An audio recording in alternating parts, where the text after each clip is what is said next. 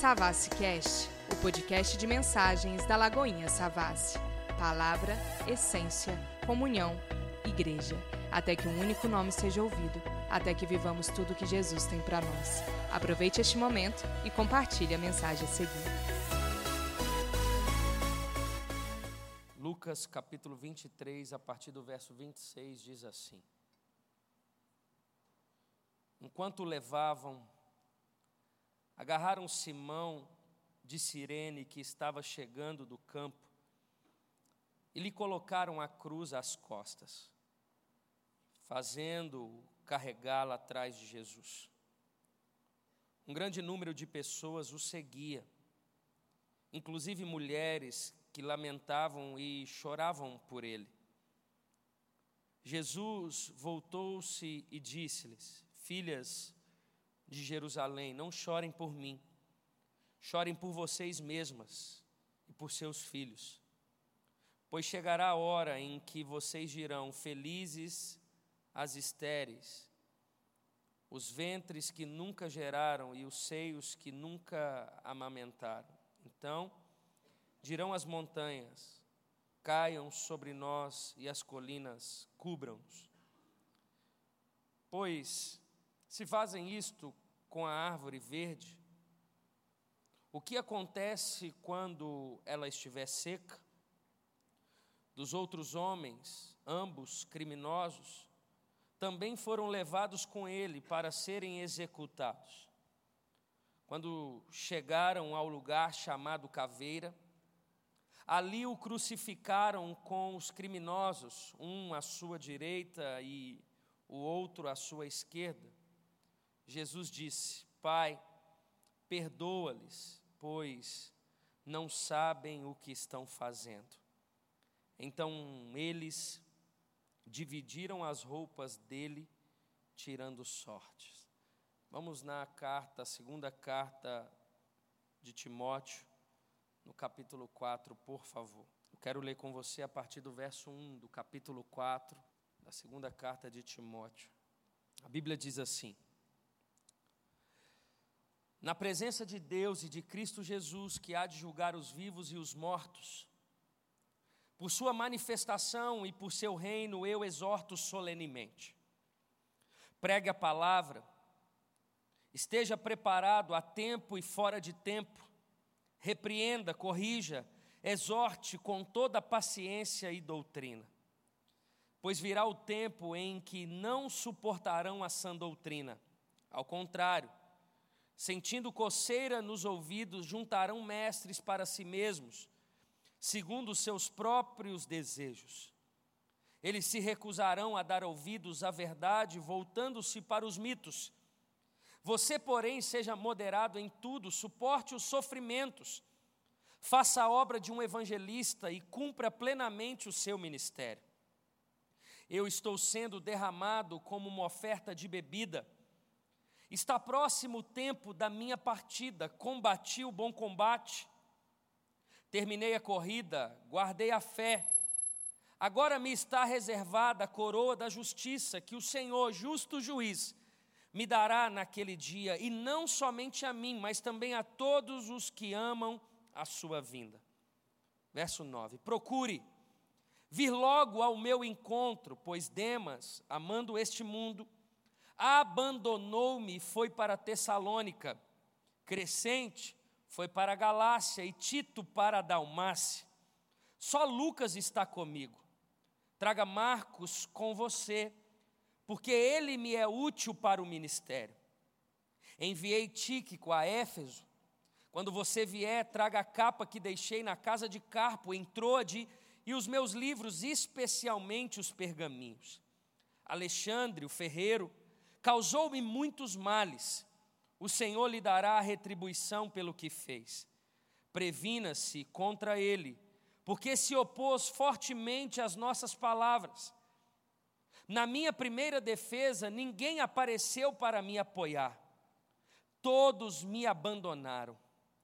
Que isso não lhe seja cobrado, mas o Senhor permaneceu ao meu lado e me deu forças para que por mim a mensagem fosse plenamente proclamada e todos os gentios a ouvissem. E eu fui libertado da boca do leão. O Senhor me livrará de toda obra maligna e me levará a salvo para o seu reino celestial. A Ele seja a glória para todo sempre. Amém. Pai, é bom a gente compartilhar do Evangelho do Senhor. Que o nosso coração esteja receptivo que a nossa vida esteja aberta para receber as direções do Senhor, o ensino. Que a palavra dessa noite não nos convença, mas nos transforme. Que a palavra nessa noite possa gerar frutos e frutos de arrependimento. Nós oramos para que saiamos daqui edificados e convictos de que não existe outro caminho senão o Senhor. Desde já, apenas ao teu filho Jesus, toda honra, glória, louvor, no nome de Jesus. Amém. Bom, nós acabamos de ler dois textos bíblicos.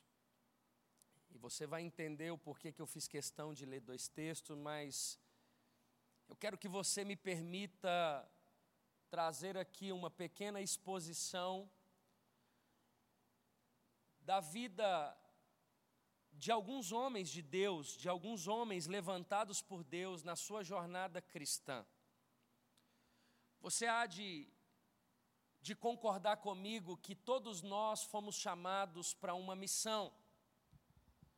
E a missão pelo qual fomos enxertados, comissionados, não é a nossa missão, é a missão de Deus. Todos aqueles que foram escolhidos pelo Senhor, que conseguiram, com a música que cantamos aqui, deixar a cegueira. E nós sabemos que a cegueira não é quando você não enxerga com os olhos, é quando você não enxerga Deus. E você passou a enxergar a cruz numa perspectiva, você passou a enxergar o mundo em uma outra perspectiva. Você passou a enxergar você mesmo numa outra perspectiva, você se achava bom demais, e agora você, a partir da revelação de Jesus, você reconhece a sua depravação, a sua necessidade de Cristo, a sua necessidade de Deus. E isso aconteceu porque, por meio do Espírito Santo, os nossos olhos eles foram apontados à cruz e nós caímos em arrependimento. A nossa vida foi transformada, as coisas velhas ficaram para trás e hoje vivemos o novo, o novo para a glória de Cristo. E é para isso que nós fomos comissionados. Nós fomos comissionados, nós fomos chamados à missão de Deus e não à nossa missão. Bom, a partir do momento que nós declaramos que somos cristãos, a partir do momento que fomos feitos filhos, e agora fazemos parte de um exército, de um comissionamento, de um envio, e nós não estamos aqui sendo preparados, entre aspas, nós já estamos em missão. Deus ele já nos comissionou, sim, ele prepara no processo, ele nos instrui. Há crescimento espiritual, porque isso é discipulado. Discipulado é um relacionamento crescente com Jesus Cristo. E sim, nós crescemos no meio do caminho, nós somos instruídos biblicamente. Os nossos olhos são abertos, a nossa vida é mudada, existe algumas práticas ou existia. E essas práticas passam a não fazer mais parte da nossa vida, não pela força do nosso braço, mas por uma fome que o próprio Deus provoca por meio da tua palavra, por meio do teu Espírito Santo, aonde o nosso coração é aquecido, aonde a nossa vida ela, ela, ela é impulsionada, empoderada pelo poder do Senhor na pessoa do Espírito Santo. E assim nós cumprimos a missão de Deus. E essa missão tem um Senhor, e esse Senhor se chama Jesus Cristo. E esse Jesus Cristo é o nosso Senhor, e nós somos seguidores de Jesus. E você percebe que a prática de vida do nosso líder, do nosso maior exemplo que é Jesus, ela está muito distante da nossa prática de hoje. Na verdade, o porquê dessa mensagem é o porquê a vida em que nós levamos, ou a geração em que fazemos parte, ela diz ter um Senhor e ter um exemplo, mas a vivência de Jesus, que é a prática para que eu e você possamos, por meio da palavra, olhar a vida de Jesus, a prática de Jesus em cumprir a vontade do Pai, tem sido muito diferente da minha e da sua prática para cumprir também a vontade do Pai. E você me permite trazer esses dois textos e os dois textos vai falar de Jesus no sofrimento. E Jesus estava ali sendo crucificado, e um certo momento Jesus cumprindo a vontade do Pai, porque ele disse: Pai, mas que em tudo seja feita a tua vontade. Você percebe Jesus anulando a sua própria vontade para cumprir a vontade do seu Pai.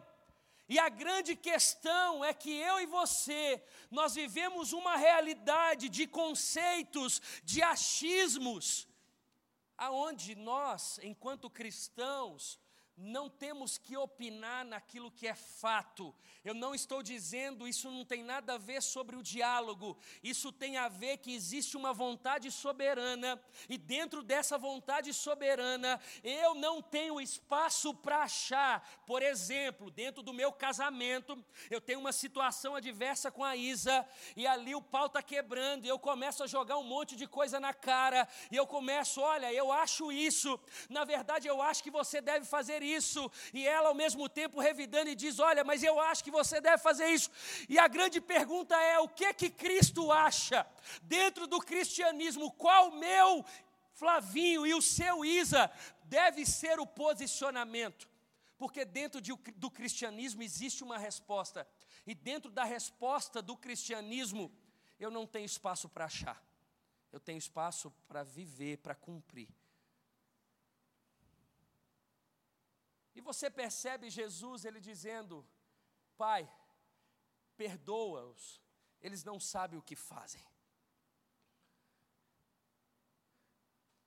Na geração em que vivemos, diante de uma teologia rasa que nós nos alimentamos, e a gente pode dizer que somos frutos de uma, de uma geração cristã de algumas de um tempo atrás e na verdade uma mistura de coisas, porque eu, enquanto pastor, enquanto cristão, eu sofro pela escola que eu tive, a escola cristã que eu tive, aonde quanto maior a minha oferta, maior a bênção de Jesus. Quanto maior o meu envolvimento, mais abençoado eu seria. Uma escola que precisou de uma pitada para que a igreja enchesse, uma, uma pitada do homem numa teologia bíblica para que os lugares pudessem encher.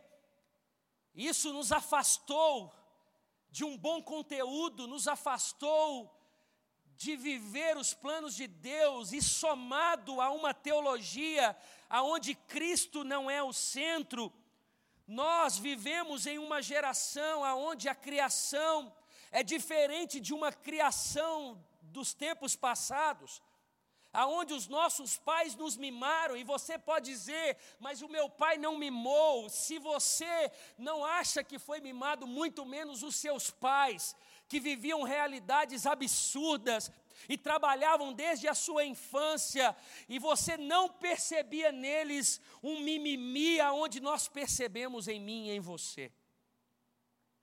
Somado a uma teologia rasa, aonde o homem se tornou o centro, a uma geração capitalista, a uma geração egoísta, são esses frutos que muitas vezes eu e você temos externado.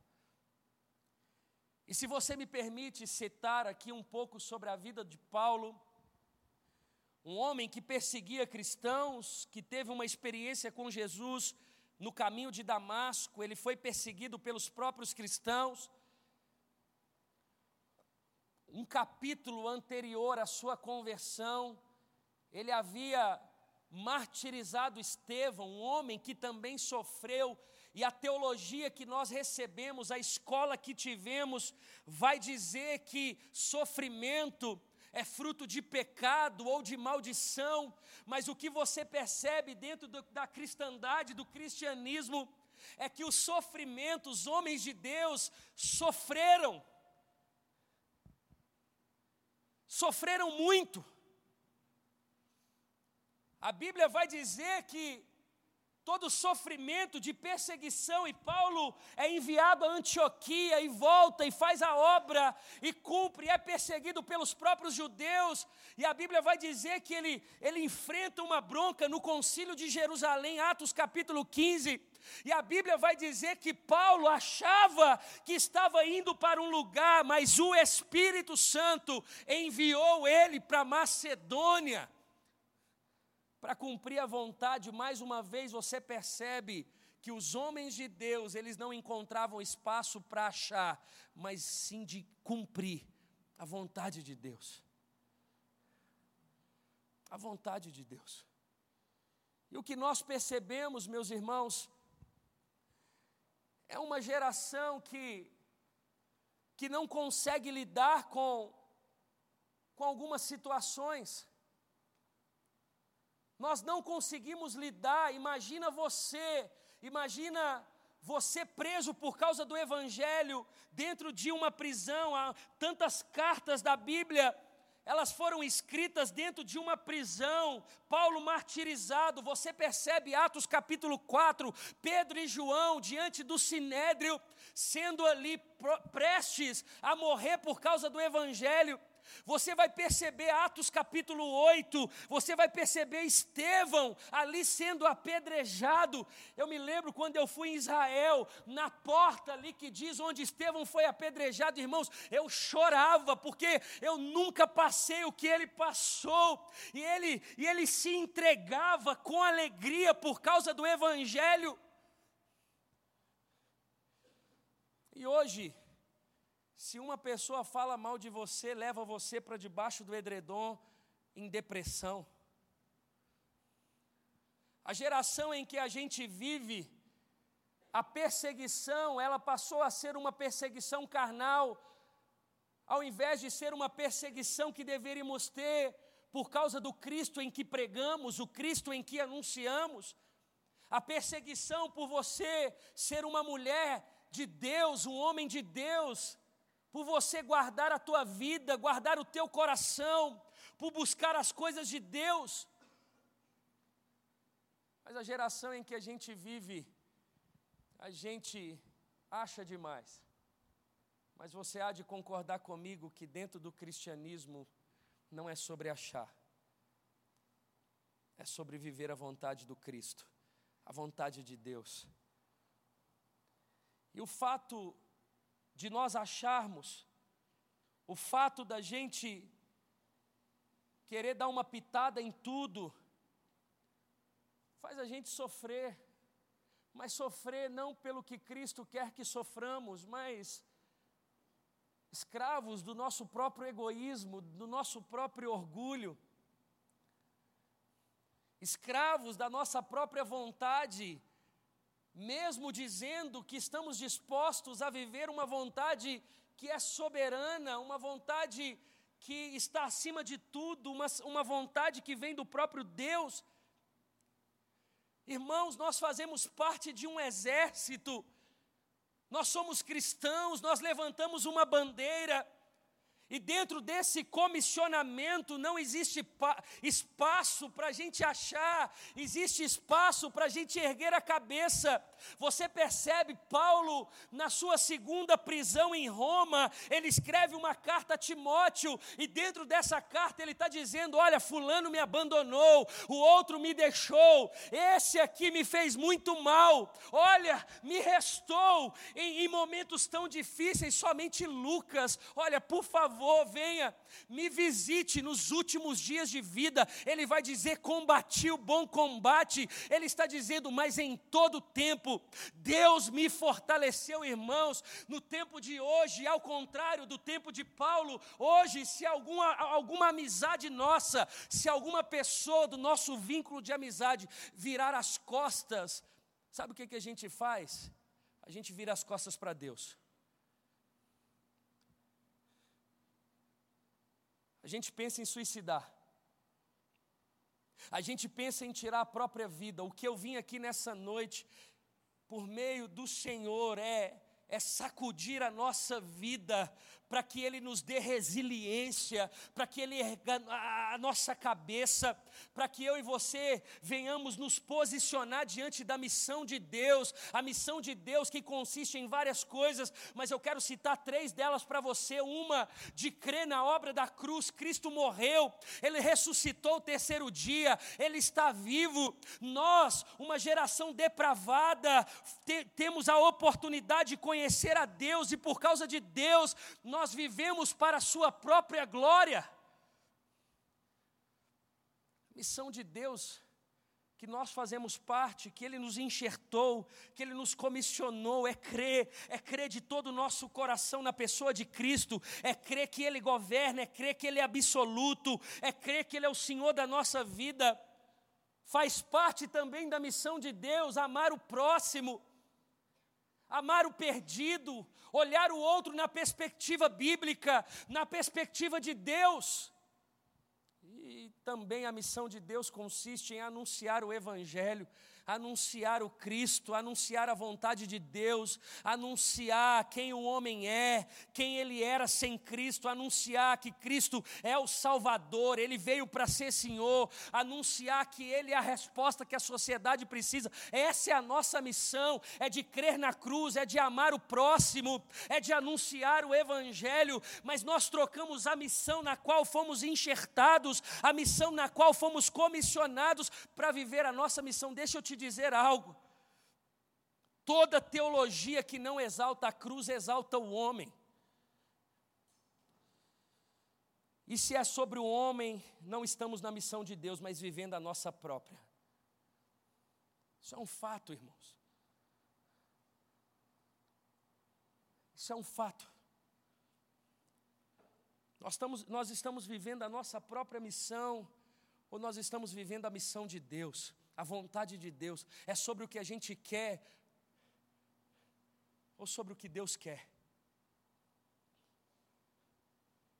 Você pega as palavras de Paulo instruindo o seu discípulo Timóteo a perseverar,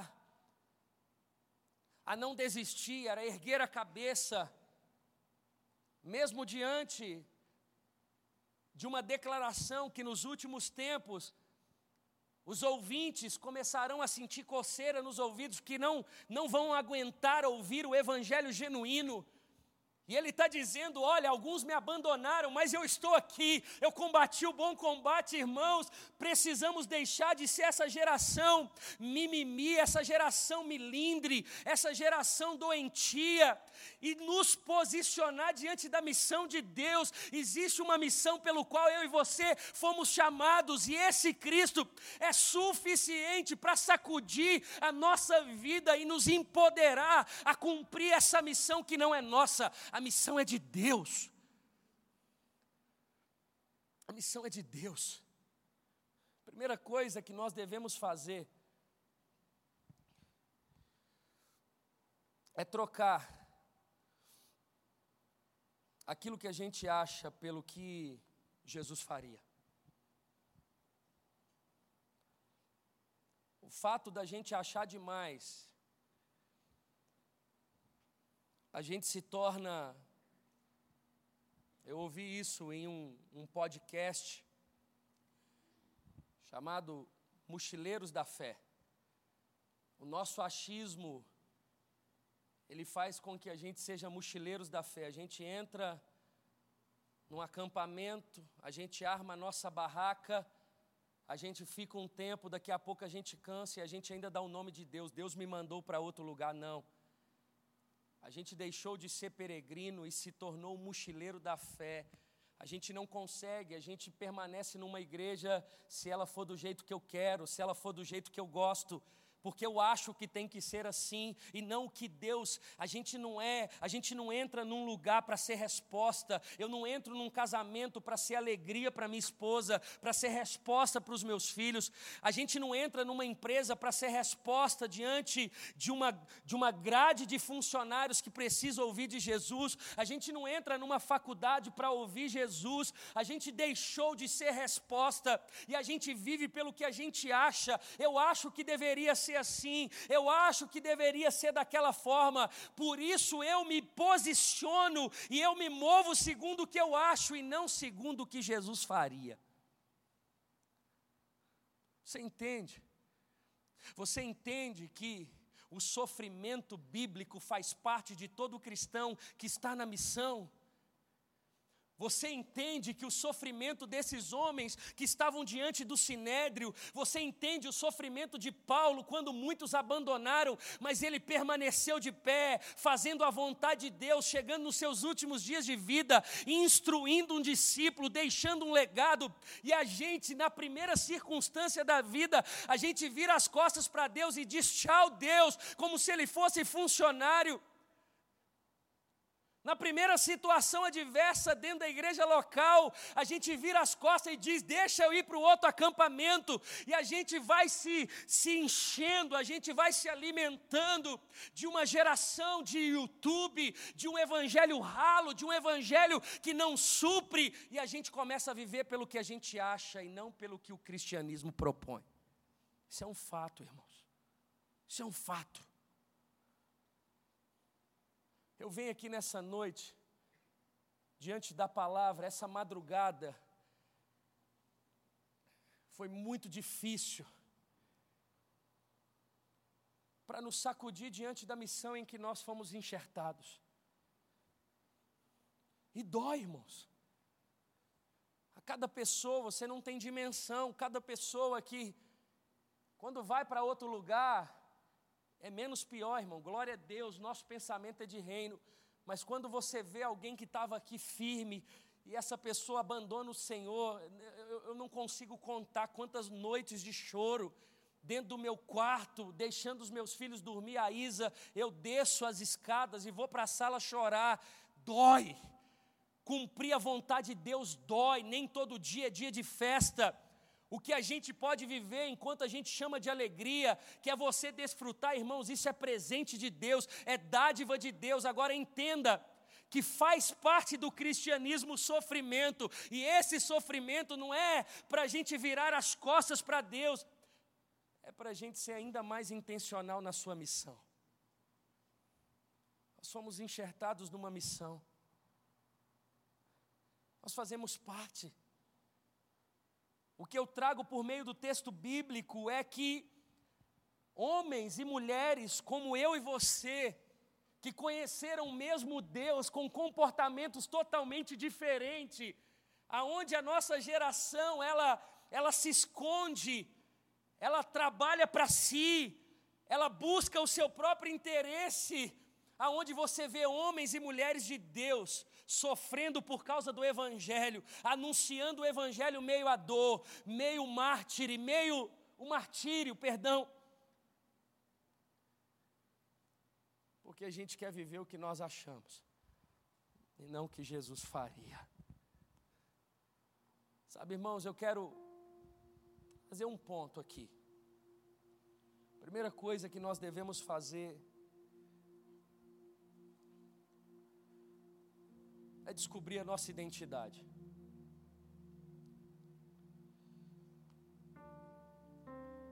Você foi comprado por Jesus. A partir do momento que você foi comprado, você não não é dono de si. existe um Senhor. Obviamente, você que o reconhece como Senhor e Salvador da tua vida, você que consegue discernir o que, que é pecado e o que, que não é, o que, que fere as Escrituras e o que não fere, você que teve as escamas dos seus olhos caíram dos seus olhos e você agora consegue perceber o quão depravado você é e a necessidade que você tem de Deus. Reconheça a sua identidade. Você é cristão, você é filho de Deus. E o filho de Deus, o cristão, o pequeno Cristo, aquele que levanta a bandeira segundo Deus que se revelou, ele não acha, ele segue.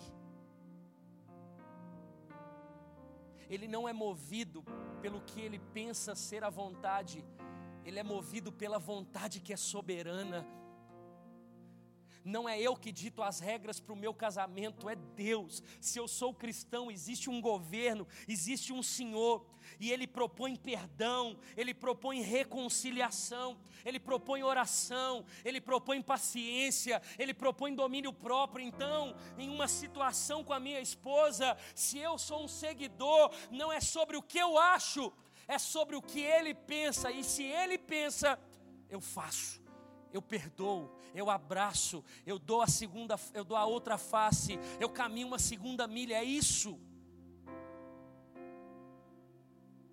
É isso. A nossa identidade reconheça dentro do seu trabalho que você é um cristão, reconheça dentro da sociedade que você é um cristão, reconheça.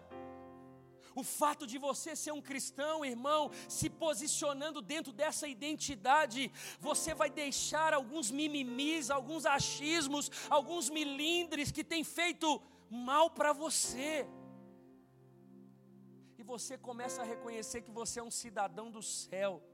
Você está aqui de passagem, você está aqui para cumprir a missão que você já foi enxertado, enxertada você já foi comissionado, nós estamos em campo, nós não temos tempo para perder, é tempo de debruçar no Evangelho, é tempo de orar mais, é tempo de buscar mais a Deus, é tempo de ser um cidadão correto, é tempo de você pagar as tuas contas, é tempo de você ser um exemplo, sim, vulnerável pecador, reconheça quem você é, nós não somos super-heróis, super, super-homens não somos. Somos cristãos. E se somos cristãos, levantamos e defendemos um líder, Jesus Cristo. E se Ele é meu líder, não é sobre o que eu acho, é sobre o que a Bíblia diz, é sobre o que Ele diz, é sobre o que Ele manda, é sobre o que Ele me direciona. Identidade. Segundo ponto é o que foi citado. Troque o achismo pelo que Jesus faria. Quando você pensar sobre a tua família, não, mas eu acho que a minha família, ok, mas o que Jesus faria se fosse você? A gente colocaria mais lenha na fogueira para a família piorar, ou a gente seria a resposta de um anunciador do Evangelho, de alguém que foi levantado para estabelecer a paz, alguém para ser luz, para ser sal. Diante do contexto eclesiástico, é sobre o que eu acho ou eu tenho sido resposta dentro do seu trabalho, da sua realidade de vida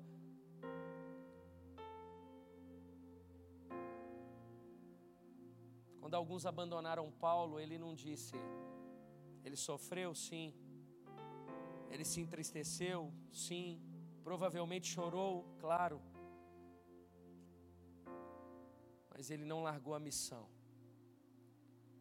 porque não era a sua missão, era a missão pela qual Deus o colocou. Sabe, às vezes a gente precisa dar uma, de uma sacudida. E eu venho aqui como pastor mesmo, pastor, para instruir. Essa palavra é palavra de ensino, é palavra para a gente entender para que, que a gente foi chamado. Entenda.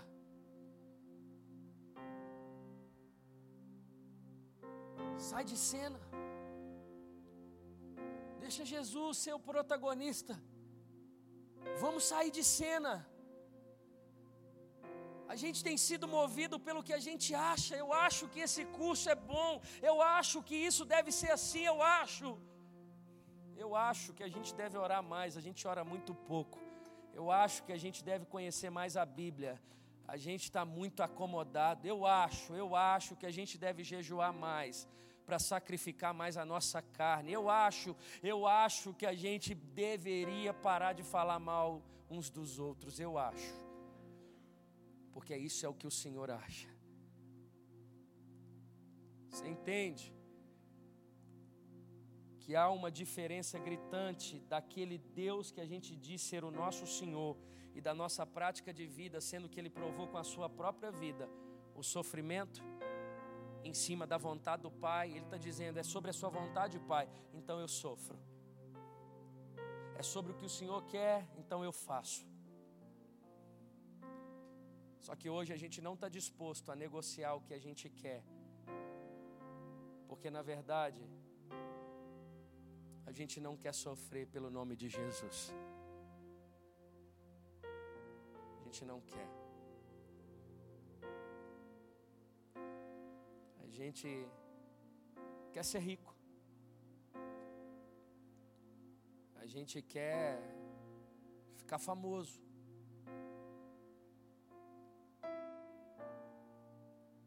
Que Deus não tenha realidades para você. Mas se Ele tiver, ok. Mas se for tentando empurrar a porta, Cristo não é o Senhor. Não é o Senhor. Imagina você na situação de Paulo escrevendo a Timóteo. Quando o primeiro virou as costas, provavelmente gente enfiava dentro de um lugar e abandonava o barco. A grande questão é que a vida de um cristão na Bíblia está aqui, com exemplos tudo em prol da missão de Deus. E a gente está num outro extremo dizendo: eu sou evangélico, Jesus é meu Senhor, mas é sobre o que eu acho. Isso me move. É a minha vontade, não a vontade do Pai. Você consegue sacrificar o seu namoro por causa do pecado pelo nome de Jesus? Você consegue cortar pela raiz o pecado domesticado da pornografia e está acabando com o teu casamento? Você consegue cortar para a raiz a tua vontade a fim de, de viver para a glória de Cristo? Você consegue fechar a boca, não falar do teu irmão, para que o nome de Jesus seja glorificado? Você consegue nessa noite sair de cena para que Cristo cresça? Será que a gente consegue? Pastor, mas dói. Pastor Márcio, num, num encontro de pastores, falando para pastores, um pastor disse para ele: Pastor, como que a gente consegue lidar com o orgulho pastoral, de querer às vezes reconhecimento? O que, que a gente faz para cortar esse, esse orgulho, essa vaidade? Pastor Márcio disse: Filho, como cortar uma unha. Quando começa a crescer, você deve cortar. Você sabe o que você, o que eu precisa ser podado, cortado. A gente foi chamado para ser simples. A gente foi chamado para ser acessível, para ser bondoso, para ser gracioso com as pessoas. É para isso que a gente foi chamado. A gente não foi chamado para ferir, a gente não foi chamado para apontar, a gente não foi chamado para discutir, a gente não foi chamado, entenda, para achar, a gente foi chamado para obedecer, para cumprir. Sabe, irmãos, Deus nos deu trabalho, Deus nos deu família, Ele nos deu os campos brancos, Ele nos deu as casas para bater na porta de Lucas 10. Ele nos deu a seara. Não conduza do teu jeito. Não conduza. A não ser que a gente não se denomine seguidor de Jesus. Porque se somos seguidores, existe uma direção que é absoluta, que é inegociável. Sim, dói, confronta, sim. Mas o gozo, a alegria é incomparável. É incomparável. As palavras de Paulo dizendo, depois que ele disse que vários abandonaram, ele disse assim: a segunda carta de Timóteo, ele disse assim: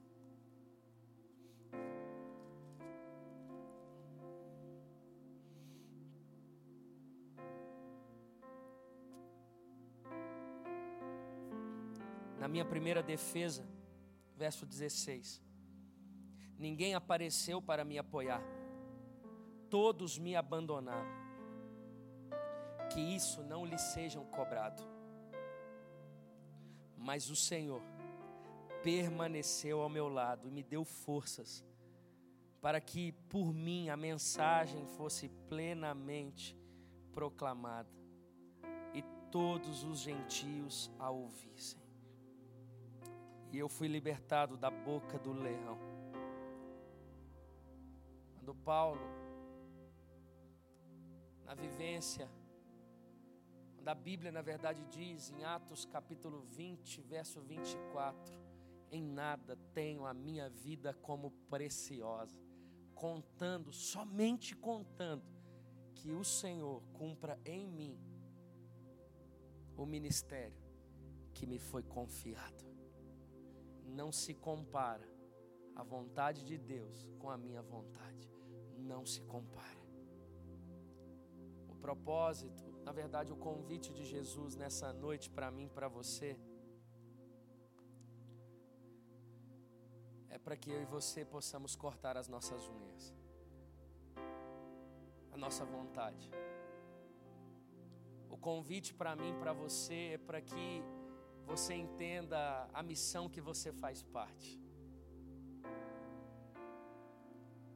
Para que você entenda que cristianismo não se resume em, em ser um voluntário dentro da igreja ou você colocar versículos no Instagram. Não. A gente sofre. Dificuldade. As pessoas viram as costas pelo seu posicionamento. Mas é o que ele disse em Mateus 28: Estarei com vocês todos os dias, até a consumação dos séculos. Se para mim, para você isso é suficiente, vamos para a missão. Se não é suficiente, não é cristianismo. Não é. Podemos pedir para sair, ir embora, fazer outra coisa. Jesus é suficiente. Vamos orar? Fica de pé no seu lugar no nome de Jesus.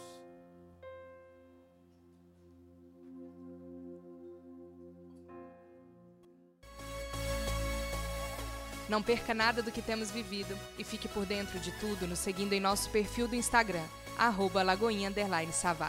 Nos vemos por aqui.